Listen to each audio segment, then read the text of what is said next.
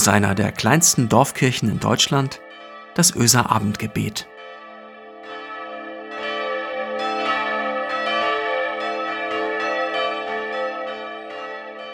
Einen guten Abend euch allen an diesem 23. Juli 2021. Herzlich willkommen zum Öser Abendgebet. Ich bin Marco Müller, der Pastor der Kirchengemeinde Öse. Und dass wir uns heute hören oder vielmehr beieinander sind, das sollte so eigentlich ja gar nicht sein, denn derzeit wiederholen wir doch die Abendgebete des Winters an dieser Stelle in den Podcasts und wollten so aktuell eigentlich gar nicht da sein. Aber wir hatten das Gefühl, heute, an diesem 23. Juli, heute ist es dran, denn heute läuten in ganz Deutschland die Kirchenglocken um 18 Uhr und so natürlich auch bei uns in Öse. Heute ist es dran, weil wir in schwere Wetter gekommen sind, weil es gut ist, sich in solchen Zeiten zu treffen.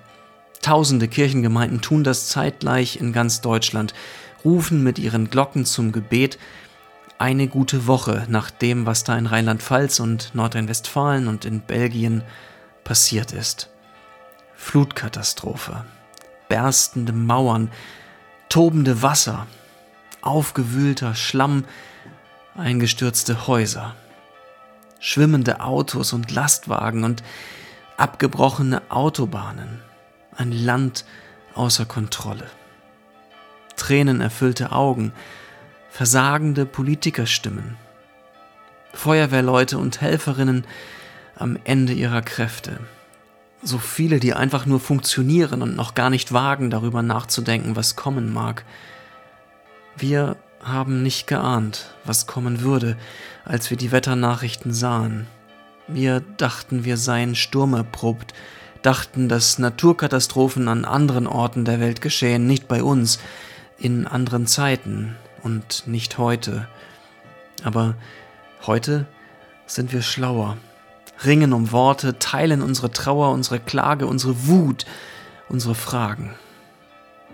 Ich bete mit Worten aus Psalm 69. Gott, hilf mir, denn das Wasser geht mir bis an die Kehle. Ich versinke in tiefem Schlamm, wo kein Grund ist. Ich bin in tiefe Wasser geraten, und die Flut will mich ersäufen. Ich hab mich müde geschrien, mein Hals ist heiser. Meine Augen sind trübe geworden, weil ich so lange harren muss auf meinen Gott. Gott, du kennst meine Torheit, und meine Schuld ist dir nicht verborgen. Lass nicht zu Schanden werden an mir, die deiner harren, Herr, Herr, Zebaoth. Lass nicht schamrot werden an mir, die dich suchen, Gott Israels. Ich aber bete, Herr, zu dir zur Zeit der Gnade, Gott, nach deiner großen Güte erhöre mich mit deiner treuen Hilfe. Errette mich aus dem Schlamm, dass ich nicht versinke, dass ich errettet werde vor denen, die mich hassen und aus den tiefen Wassern, dass mich die Wasserflut nicht ersäufe und die Tiefe nicht verschlinge und das Loch des Brunnens nicht sich über mir schließe. Es ist die Gewalt dieser Katastrophe, die mich sprachlos werden lässt. Es ist die unüberschaubare Anzahl an Geschichten Einzelner, die, die mir die Kehle zuschnürt und meine Augen in Tränen badet. Wisst ihr, hier oben bei uns im sogenannten nassen Dreieck zwischen Elbe und Weser, ach, ich, ich wage es kaum zu sagen, da waren wir fast froh über ein bisschen Abkühlung vor einer Woche. Aber seit Donnerstag Seit Donnerstag letzter Woche sitzen wir kopfschüttelnd vor unseren Flimmerkisten und Handys und können nicht glauben, was wir sehen. Wir weinen mit euch im Ahrtal, in Erftstadt, in Trier und wo immer ihr noch immer wie benommen Schlamm schaufelt, wo auch immer ihr nach wie vor einfach funktioniert. Wir nehmen euch in die Mitte unserer Gebete und wir tragen vor Gott, was für Menschen zu schwer zu tragen ist. Wir beten für euch, während ihr schaufelt und schlafen müsst und schluchzt und wieder schaufelt. Und wie benommen kriecht auch in uns eine Ahnung davon empor, dass wir einfach nur Glück hatten, dass diese Erkenntnis sich mit Macht in unser Leben drängt, wie Seiden, wie Seiden der Faden ist, an dem alles hängt, was Glück und Hab und Gut ist. Ich weiß gar nicht, was ich mit dieser neuerlichen Erkenntnis genau anfangen soll. Ich weiß noch gar nicht, was aus ihr werden soll. Zunächst einmal steht diese Erkenntnis so monströs da mit hässlicher Fratze, die Erkenntnis, wie wenig ich tun kann. Ich weiß, ich weiß, es, es stimmt ja gar nicht, dass ich nichts hätte tun können. Es stimmt ja gar nicht, dass wir alle völlig verantwortungslos wären, aber, aber, aber für mich ist dies noch nicht der Zeitpunkt, über Klimawandel zu reden und CO2-Fußabdruck und so. Noch nicht. Ich weiß, lange darf es nicht mehr dauern, aber, aber heute, heute will ich klagen. Heute will ich vor Gott tragen, was da an Angst und Not ist, was in mir reißt und zerrt, und ich will beten für die, um die es geschehen ist. Mit hässlicher Fratze die Erkenntnis, wie wenig ich tun kann. Aber nein, nein, nein, ich lasse das trotzdem nicht so stehen, diese hässliche Fratze, nicht unwidersprochen, weil ich sehe und höre, wie dort bei euch im Rheinland etwas Neues entsteht. Etwas, etwas, das man in guten Zeiten vergisst, ja, fast überflüssig findet. Solidarität. Ich weiß gar nicht, wie die ganzen Leute heißen, die mir seit heute Vormittag helfen, sagt eine Frau, die in ihrem Garten den Schutt beiseite räumt. Aber sie sind schon seit zwölf Stunden dabei. Nichts von diesem Zusammenhalten macht ungeschehen, was an Katastrophe hereingebrochen ist. Kein Zusammenhalten weckt auch nur einen der 170 Toten wieder auf. Und trotzdem, trotzdem ist dieses Miteinander mehr als nur eine Randnotiz.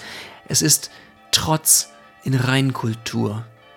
Es greift denen unter die Arme, die derzeit keine Kraft für irgendeinen Trotz mehr haben. Es setzt den Willen zum Leben in die Tat um, statt nur zu reden. Es setzt der hässlichen Fratze der Machtlosigkeit das Miteinander entgegen. Die Liebe, die mit Händen und Füßen um sich greift. Und dafür ihr Rheinländer. Dafür bin ich euch dankbar. Ich, Norddeutscher, der aus der Ferne schaut.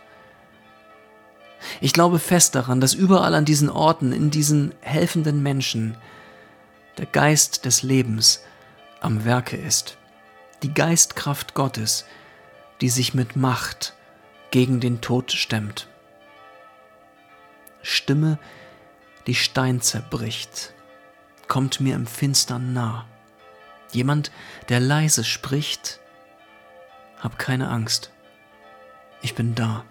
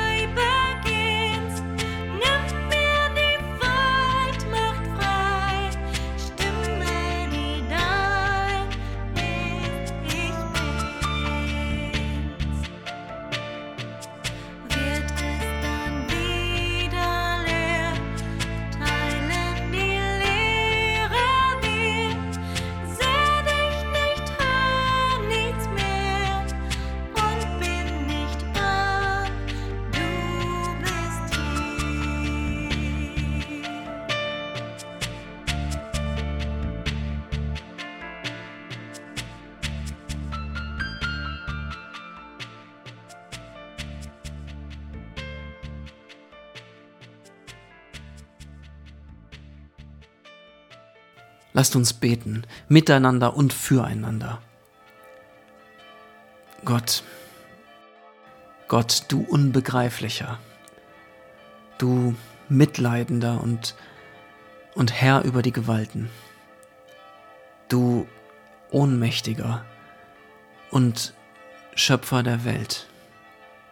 Wie sollen wir verstehen? Wie können wir begreifen?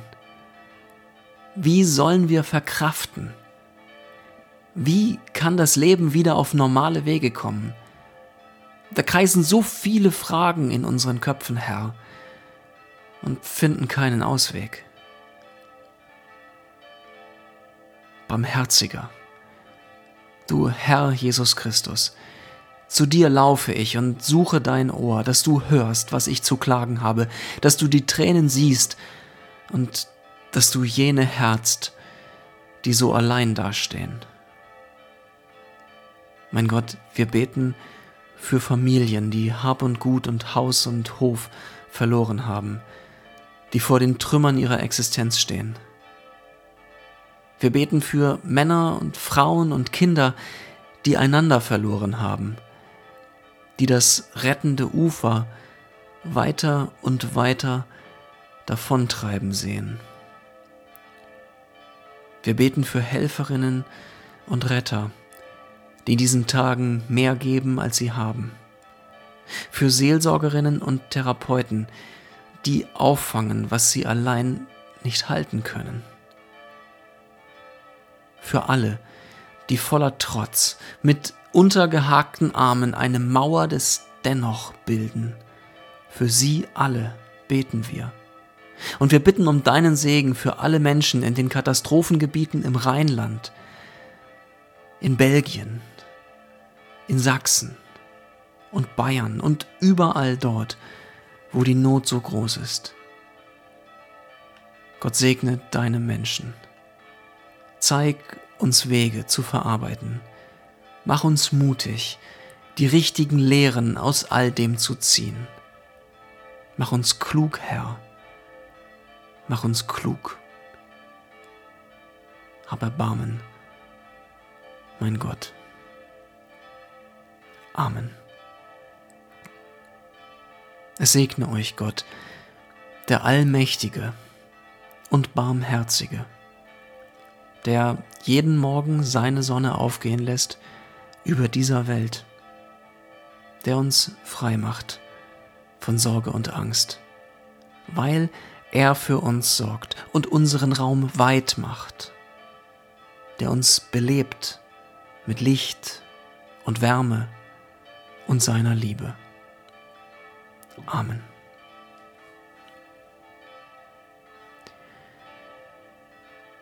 Ihr Lieben, ich möchte eine Einladung aussprechen. Für die, die irgendwie in der Nähe sind, die hier in Bastal oder Öse wohnen und einfach noch nicht wissen, was sie am Sonntag tun sollen. Am Sonntag, den 25. Da ist bei uns hier in Öse und Bastal, in Barchel und Osterwede der gemeinsame Lobetag. Um 11 Uhr feiern wir Gottesdienst. Und wie der Zufall es so will, es ist der Tag, an dem wir an ein furchtbares Unwetter gedenken, das vor 252 Jahren über unsere Dörfer hereingebrochen ist. Ein Unwetter, in dem viele hart getroffen wurden und in dem viele gerettet wurden. Es wird Zeit, Danke zu sagen und es wird Zeit, vor Gott zu bringen und zu fragen und es wird Zeit, miteinander Gottesdienst zu feiern. Seid herzlich eingeladen, Sonntag, den 25. im Zirkuszelt auf dem Gelände der Freizeit- und Begegnungsstätte in Öse um 11 Uhr.